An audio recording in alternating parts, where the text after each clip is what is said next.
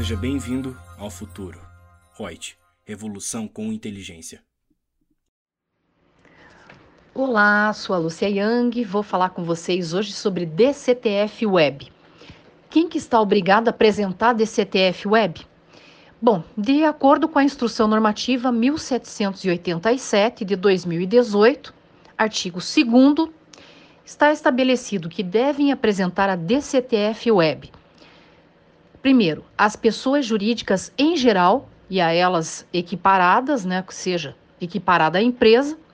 Segundo, as unidades gestoras de orçamento dos órgãos públicos, das autarquias, das fundações de quaisquer dos poderes da União, dos estados, Distrito Federal e dos municípios. Terceiro, os consórcios, quando realizarem em nome próprio a contratação de trabalhador segurado do regime geral da Previdência Social, a aquisição de produção rural, de produtor rural, pessoa física, o patrocínio de equipe de futebol profissional ou a contratação de empresa para prestação de serviço sujeito à retenção do INSS, ou seja, aquela retenção dos 11% na seção de mão de obra ou empreitada, ou aquela dos 3,5% quando se tratar da desoneração da folha, sobre o valor bruto da nota fiscal ou fatura da prestação de serviços. O quarto as entidades de fiscalização do exercício profissional, ou seja, os conselhos federais e regionais, inclusive o OAB. É, a quinta situação, os fundos especiais criados no âmbito de quaisquer dos poderes da União, dos estados, Distrito Federal e dos municípios, bem como dos ministérios públicos e dos tribunais de contas, quando dotados de personalidade jurídica sob a forma de autarquia.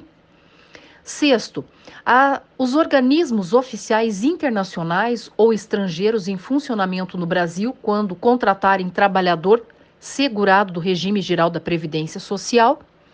O outro, o MEI, né, o microempreendedor individual, quando contratar trabalhador segurado do regime geral da Previdência Social, adquirirem produ produção rural de produtor rural, pessoa física, patrocinarem equipe de futebol profissional ou contratarem empresa para prestação de serviços sujeitos à retenção do INSS.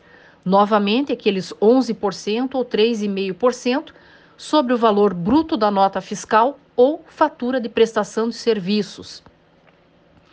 Também estão nessa obrigatoriedade os produtores rurais, pessoa física, quando contratarem trabalhador segurado do regime da, geral da Previdência Social ou comercializarem a sua produção com adquirente domiciliado no exterior, a consumidor, pessoa física, no varejo, ou outro produtor rural, pessoa física ou segurado especial. Também as pessoas físicas que adquirirem produção de produtor rural, pessoa física, ou de segurado especial para venda no varejo a consumidor, pessoa física. E as demais pessoas jurídicas que estejam obrigadas pela legislação ao recolhimento das contribuições previdenciárias. Lembrando que se equiparam à empresa para efeitos do que nós tratamos ali de pessoas jurídicas em geral e as equiparadas à empresa, aquele contribuinte individual e a pessoa física na condição de proprietário ou dono de obra de construção civil em relação a trabalhador segurado do regime geral da Previdência Social que lhes presta serviço, assim como a cooperativa, a associação ou a entidade de qualquer natureza ou finalidade, a missão diplomática e a repartição consular de carreiras estrangeiras.